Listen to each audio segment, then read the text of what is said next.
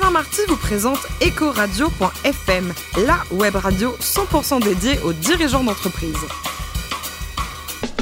Bonjour à toutes et à tous, bienvenue à bord d'Ecoradio.fm, la radio à 100% dédiée aux dirigeants d'entreprise. Vous êtes plus de 112 000 passionnés, nous écoutez chaque semaine en podcast. Réagissez sur les réseaux sociaux, sur notre compte Twitter, Ecoradio-du-bas FM. À mes côtés, pour animer cette émission, Yann euh, Jaffrezou, directeur de la clientèle directe d'AXA Gestion Privée. Bonjour Yann. Bonjour Alain. À mes côtés également, Marc Sabaté, associé directeur général d'Inexenso Finance et Transmission. Bonjour, bonjour Marc. Bonjour, bonjour Alain. Bon, on a un invité formidable, Grégory Pascal, qui, qui, a créé plein de boîtes et qui est surtout né à Marseille en 72. Alors, est-ce que vous confirmez, Grégory, que Marseille, c'est la plus belle ville du monde et de loin? Ah oui, de loin. De loin, il n'y a pas de doute. Alors, ça a été des gens. À égalité avec quelqu'un ou avec personne? Ah, Il y a, a peut-être des, des, jolies villes aussi en Amérique du Sud ou en Italie, mais enfin, la Méditerranée, ça reste quand même euh, un ouais. endroit fantastique. Et puis, vivre à Marseille, c'est une ville qui, d'après moi, a besoin de de se réinventer aussi. Vous habitez à Marseille Alors, j'habite plus à Marseille depuis 20 ans, mais ouais. j'ai grandi et j'ai fait passer les 20 premières années de ma vie à Marseille. J'ai toujours un attachement très très fort là-bas. Bon, vous avez joué au foot à Marseille, comme tous les gens qui sont marseillais, non? J'ai supporté euh, ouais. la plus grande équipe d'Europe. Ben, en tout cas, c'est la seule qui a gagné le titre. J'y étais, j'y étais. J'ai fait 30 heures de bus pour aller les voir euh, lors de la finale, donc c'était un grand moment. Un grand moment, quoi. Alors, vous êtes diplômé de, de Centrale et d'HEC et vous avez créé votre première boîte pendant vos études. Euh, vous êtes toujours senti la l'âme d'un créateur, d'un entrepreneur Enfin, sus au salariat, non? Ben, J'étais à HEC, j'étais dans un programme qui s'appelait Entrepreneur, donc je pense qu'en fait il était prémonitoire, mais effectivement on a, créé avec mon associé Fabien euh, sur les bancs de l'école il y a une vingtaine d'années. Et, euh, et, en fait, c'est cette histoire qui se perpétue de façon assez étonnante. Alors, la première boîte, c'était quoi, qu'on comprenne bien? Alors, la première boîte, elle s'appelait Sensio. Alors, figurez-vous qu'on l'a, qu'on l'a toujours. En fait, on utilise toujours cette marque. C'était euh, ce qu'on appelait une agence multimédia à l'époque. C'est-à-dire, en fait, on avait en 98 les prémices de, de ce qu'on appellerait aujourd'hui la digitalisation, le passage du, des supports papier au support numérique. Et on a senti avec Fabien qu'en fait, il y avait une vraie opportunité d'accompagner euh, les entreprises dans ce, dans ce passage. Et j'y pensais récemment en fait, c'est vrai que je, on, on sentait qu'il y avait effectivement un appel d'air très très fort euh, vers le multimédia, l'internet et, et l'ensemble de ces supports. Dans quelle année ça? Euh, 98. 98. Quoi. Mais je, récemment, je me disais, je, je, on n'avait pas perçu que ça allait être aussi puissant comme vague qui effectivement a tout balayé en une vingtaine d'années. Et votre première boîte, vous étiez à 55 ans dans le capital tous les deux? Euh, On était en fait à trois avec son frère, donc on était un, un tiers, un tiers, un tiers, et aujourd'hui on reste encore associé majoritaire sur les boîtes que nous n'avons pas vendues, puisque de ce Sensio d'origine, en fait, on a, on a généré en fait quatre boîtes différentes. Alors racontez-nous, donc la deuxième, la troisième, la quatrième. En fait, on est resté sur le métier de l'agence euh, avec un métier plus créatif, avec une, une première marque qui s'appelle Sensio Grey, qu'on a revendu à WPP, euh, qui est le premier groupe de marketing et de publicité au monde euh, en, en 2017 euh, une deuxième marque qui s'appelle Sensio Labs, qui fait plutôt du conseil autour d'une technologie open source qu'on a créée qui s'appelle Symfony, qui est une technologie euh, en fait qui a connu un développement planétaire. C'est un projet open source qu'on a lancé il y a, il y a une douzaine d'années et qui aujourd'hui a connu 2 milliards de téléchargements à travers, à travers le monde. Et donc Sensio Labs, c'est la partie euh, conseil, service IT autour de Symfony, qui est une boîte d'une centaine de collaborateurs, qu'on vient également récemment de rapprocher de, de Smile avec le financement de Raseo. D'accord. Et euh, donc deux autres sujets, euh, deux autres entreprises dans le domaine du logiciel, donc Symfony, le projet open source, et une autre qui s'appelle Blackfire, qui est dans le domaine de la performance euh, pour les développeurs. Et au total, combien de chiffre d'affaires sur l'ensemble des Agrégé, ça fait euh, aux alentours de, de, 25 millions d'euros en 2018. Pour combien de collaborateurs sur... Aux alentours de 250 collaborateurs. Très bien. Alors Yann, beau parcours, non Beau parcours, oui. Bon. Et justement, j'ai une question sur euh, Sensio Lab, puisque vous avez décidé de vendre euh, assez récemment, hein, euh, en début d'année, euh, alors que ça complétait finalement la, la, chaîne de transformation digitale de vos clients. Pourquoi, pourquoi cette session? Je pense qu'après 20 ans, c'est aussi important à un moment donné de valoriser, de valoriser, de valoriser des expériences. Et ensuite, le projet qui nous a été présenté par Smile consiste à créer, en fait, Smile est une ETI européenne et de créer un leader européen. Donc on a tout à la fois été euh, réintégré, intégré, on a rapproché les deux entreprises, mais aussi avec l'ambition de créer un leader européen, mmh. puisque l'ensemble fait 1800 personnes, euh, et donc on a, on a encore vocation à, à développer, à aider l'entreprise à se développer. Donc je pense que c'est le bon moment. Euh, et puis en plus, l'avantage d'avoir plusieurs fers au feu, c'est qu'effectivement, on, on garde d'un côté euh, cette autonomie et de l'autre, on découvre de, nouvelles, de nouveaux univers. L'ETI à travers Smile, le grand groupe international à travers WPP. Donc finalement, Ouais, c'est cohérent, quoi. ça fait une expérience assez. Ça a été vendu combien, Grégory, la boîte? Alors c'est confidentiel. bah, Je sais pas, allons-y. Ecoradio.fm est en direct. Ah, mais il n'y a pas de secret entre nous, non Vous l'avez bien vendu. Oui, bah, euh, généralement, quand on, vous, quand on vous approche, effectivement, et on vous fait des propositions, on a plutôt très très bien Et en général, les multiples, c'est combien dans, dans vos métiers, dans votre environnement, en tout cas? Dans nos métiers, on arrive, alors ça dépend si on raisonne en, en price earning, on est à peu près sur les price earning du, du marché, c'est-à-dire aux alentours de, de, de 15 à peu De près, 15, ce, qui, est- ce qui est- d'accord. ce qui est pas mal. Voilà, avec des primes en fonction des, euh, des business, en fonction des croissances. Euh, voilà. Donc c'était bien, quoi. Et la boîte était bien en croissance. La boîte est en croissance, on a fait 40% de croissance l'année dernière. C'est la Euh, mode, ouais, ouais. Donc c'est... euh, non, non, mais... Homme heureux, super. Yann Quelles sont vos ambitions de développement sur euh, Symfony et Blackfire? Alors, c'est deux sociétés qui jour- aujourd'hui sont, autonomes hein, en termes de, management. Euh, sur Symfony, c'est une, une aventure absolument incroyable, puisqu'en fait, on a créé cette techno euh, quand on était une dizaine de collaborateurs. Et aujourd'hui, il y a à peu près 10% des sites web dans le monde qui utilisent Symfony ou ses composants. Donc, c'est une histoire de fou. Euh, 2 milliards de téléchargements, j'en parlais, euh, 700 800 000 développeurs à travers le monde qui mettent Symfony sur leur, leur CV. C'est extraordinaire. C'est extraordinaire. C'est la force de l'open source. Et donc, autour de Symfony, on est en train d'agréger un, mo- un- un modèle euh, également euh, de, de payant, je dirais. De, euh, L'item, c'est d'aider les développeurs dans, le, dans leur travail au quotidien. Donc, Symfony est un outil d'industrialisation qui les aide à créer euh, la transformation euh, digitale dont tout le monde parle. Il faut bien qu'il y ait des gens, et en l'occurrence, c'est plutôt les développeurs qui la font. Donc nous, on les outils, et donc en fait, euh, l'idée, c'est d'apporter des solutions technologiques à ces développeurs.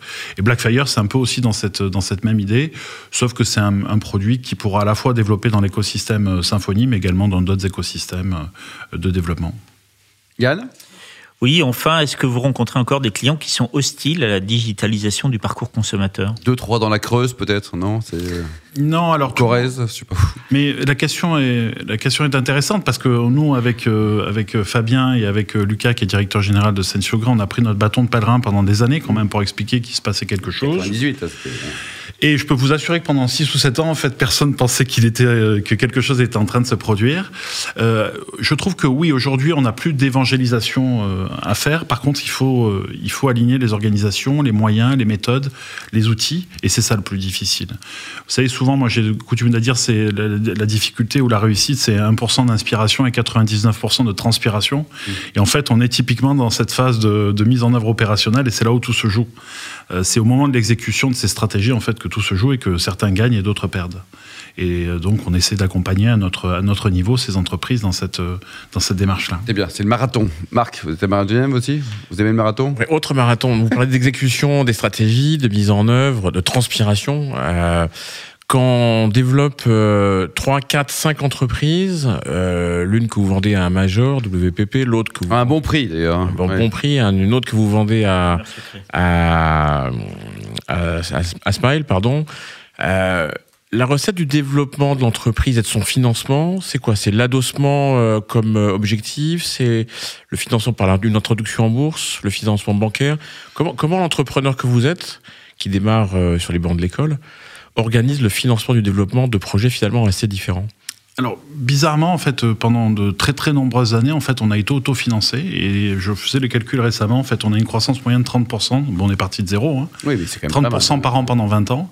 Et en fait, on a fait rentrer notre premier investisseur euh, en 2012, qui était SMCIC, en fait, à l'occasion d'une levée de fonds de, de 7 millions de dollars, euh, pour perdre de l'argent. En fait, euh, je- comment on en gagnait jusqu'à présent On n'avait pas de besoin de financement autre que nos propres financements, et on a fait rentrer un investisseur au moment où on avait besoin d'investir de façon beaucoup plus lourde. Et je pense qu'en fait, euh, pendant longtemps, en fait, on a utilisé cette mutualisation euh, en pensant que c'était la clé. Et en fait, à un moment donné, on a, on a estimé qu'il était important que chaque entreprise s'autonomise, développe sa propre stratégie et construise en fait sa propre croissance. Et en fait, cette, euh, cette, ce groupe qui n'est pas vraiment un groupe d'ailleurs, mais ce conglomérat de quatre sociétés, c'est en fait euh, les 20 ans de cette trajectoire qui ont fait qu'à un moment donné, on a décidé de les incuber ensemble et puis à un moment donné, de les autonomiser. Et chacune a ses propres, euh, sa, propre réalité économique. Certaines peuvent, euh, et je sais qu'il y a une frénésie absolue aujourd'hui autour du financement. On a nous-mêmes investi dans 25 startups par ailleurs. Mais par exemple, c'est pas une finalité en soi que de lever des fonds. La finalité, c'est euh, d'avoir des clients, de construire des business euh, qui scale et qui soient rentables. C'est ça la finalité. Et aujourd'hui, c'est vrai qu'on célèbre en fait une levée de fonds comme, euh, comme si on célébrait de, de, de, de grands marchés, mais il faut pas oublier, et nous on l'a fait récemment, qu'en fait, quand vous avez des gens qui rentrent au capital, un jour ou l'autre, il va falloir les rembourser. Ben oui, et ça. aussi avec des intérêts qui sont relativement importants. Donc vous n'êtes- vous n'êtes pas dans, la, dans le processus de levée de fonds pour lever des fonds. Non, monsieur n'est pas l'abbé Pierre, ni Mère Teresa non plus. Non, je, je pense qu'il faut vraiment, en fait, je- j'en parlais avec Jean de la Roche-Brochard qui, gère un, fonds et un, brillant investisseur. Il disait en fait, on lève les fonds et c'est pareil sur le montant, ce dont on a besoin au moment où on en a besoin. Et c'est vrai qu'il faut pas, euh, faut pas céder à cette espèce de folie en ce moment où en fait, euh, on, on célèbre que la levée de fonds pour la levée de fonds. C'est très bien, parfois c'est nécessaire pour construire des géants, mais on peut construire aussi de formidables boîtes sur des fonds propres. Donc vous, vous évoquiez votre parcours de business angel, 25 euh, startups, c'est 25 aujourd'hui. De- deux questions par rapport à ça. Pourquoi euh, euh, ce développement dans la startup alors que en soi votre groupe est déjà un conglomérat de jeunes startups? Et la deuxième question, euh, comment on choisit ces 25 Et dans les 25, est-ce qu'il y en a qui vont mal aujourd'hui? Est-ce qu'il y en a qui vont très bien?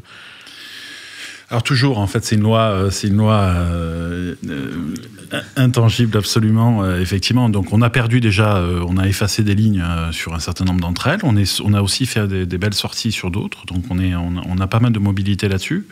En fait, on investit dans différents domaines. On investit dans du patrimonial classique. Et on investit aussi pour reverser quelque part à l'écosystème qui nous a nourris et alimentés dans des dans des startups qu'on sélectionne généralement. Voilà, qui gère les, qui sélectionne? Généralement, en fait, on a travaillé nous pas mal avec euh, The Family, qui est, un- qui est une, une structure en fait d'accélération, d'incubation euh, de, de start-up. Donc, a- on a investi au moins une douzaine de lignes à travers des, des start-up de The Family. On a également investi dans des fonds. Et puis, on est pas mal sollicité avec Fabien aujourd'hui sur des dossiers en direct. Et En donc, direct, on, a, ouais. on a eu l'occasion récemment de faire Yuka, par exemple, puisqu'on a, on a, on avait participé à un processus de, de due diligence. Et voilà, on a des belles opportunités qui nous sont poussées. Mais avant tout, euh, il faut miser sur des, sur des équipes, je crois, parce qu'en fait, on sait qu'aujourd'hui, les business models peuvent pivoter. Et la clé, c'est euh, des équipes qui exécutent. Euh, On l'a montré avec Fabien. Nous, pendant 20 ans, on a été sur le. Donc vous le- sentez les 99% qui vont transpirer Parce qu'en fait, en J'aime théorie, ça, moi. ils ont tous les bonnes têtes, les gens qui créent des boîtes. Hein. En fait, on- on- je suis dans un club qui s'appelle le Galion, qui est un club de- de- de- d'entrepreneurs d'hypercroissance. Et en fait, on s'apercevait récemment que la plupart des startups dont on parle aujourd'hui, c'est des expériences qui ont plus de 10 ans. Et en fait, il faut, pour, pour, pour réussir, en fait, il faut aimer transpirer. Et même si on a tendance à, à faire de la, la, la rétroconception de belles histoires, en réalité, il y a toujours eu des moments difficiles. Et dans la vie d'un entrepreneur, il y a toujours des moments qui sont extrêmement difficiles. Et en fait, ceux qui réussissent sont, les, sont généralement les plus endurants et ceux qui sont obstinés. Une Mm. forme d'obstination. Grégory, le plus du monde, c'est entrepreneur ou pilote de ligne? Alors, j'ai pas renoncé à devenir pilote de ligne, mais effectivement, au départ, Et je voulais devenir trois pilote fois, de ligne. J'ai tenté trois fois, j'ai fini dans les, dans les, dans les euh, Qu'est-ce 70 qui vous a manqué Parce qu'il y a quand même qui avait 25 places, donc c'est tout petit, quoi. hein. Alors à l'époque, on était 3500 candidats, Ouais. il y avait 60, il y avait 25 places. J'ai fini dans les 70 derniers euh, restants euh, deux fois. Pas de regret Mon malheur, c'est que le deux ans après, ils en prenaient 150. Ah mince, quoi. Mais je me suis tellement éclaté en tant qu'entrepreneur que je pense que ma vie d'entrepreneur me permettra de pas. Vous avez un avion quand même. Non, mais j'ai passé un brevet de pilote privé, puis je j'exclus pas de devenir un jour pilote de ligne Ah, pour le plaisir. Côté cuisine, il paraît que vous êtes champion olympique de l'agneau aux aubergines avec des tomates confites. Alors, je, On vous a suivi dans votre cuisine, euh, pas mal. Hein, je- Effectivement, vous êtes bienvenue. J'adore cuisiner. Euh, je cuisine beaucoup régulièrement. Et euh, venant du Sud, je suis très influencé par la, par la cuisine, je dirais, d'influence méditerranéenne. Et effectivement, l'agneau, le- les tomates, les aubergines, c'est, euh, Ça marche bien, ça. ça marche bien. Qu'est-ce que vous mettez comme petit vin avec ça, là Comme grand d'ailleurs? Euh, plutôt du grand, hein. d'ailleurs. mais On va prendre plutôt du Côte-du-Rhône euh, méridional ou septentrional. Enfin, en tout cas, on va Un prendre vin chaleureux, quoi. un vin chaleureux. Vous pouvez Ah. aller sur du Gigondas, du Châteauneuf-du-Pape ou des choses comme ça. Bon, alors pour terminer, vous avez sur votre table de chevet, hein, là aussi on a enquêté, sept bouquins. Vous lisez sept bouquins en ce moment. Le plus passionnant, c'est lequel? Et le plus posé, c'est lequel alors? Alors j'ai du mal- j'ai des phases où je lis énormément, je peux lire effectivement euh, voilà. Et en ce moment les sept bouquins je les, je les ai. Alors j'ai j'ai effectivement euh, le, le banquet par exemple euh, sur sur ma sur ma table de nuit, je peux avoir des livres de développement personnel, j'ai aussi le nouvel opus de Sapiens là de de qui, qui- voilà, j'essaye en fait d'être assez éclectique. Quoi, ouais. Et je peux passer d'un roman à un, un bouquin de développement personnel, mais j'ai vraiment des phases, des phases où je lis beaucoup, des phases où je lis beaucoup moins. Merci beaucoup Grégory, merci également à vous Yann et Marc. Retrouvez tout le podcast actualité sur les comptes Twitter, LinkedIn et coradio.fm. On se donne rendez-vous mardi prochain à 14h pour une nouvelle émission. Ecoradio.fm vous a été présenté par Alain Marty.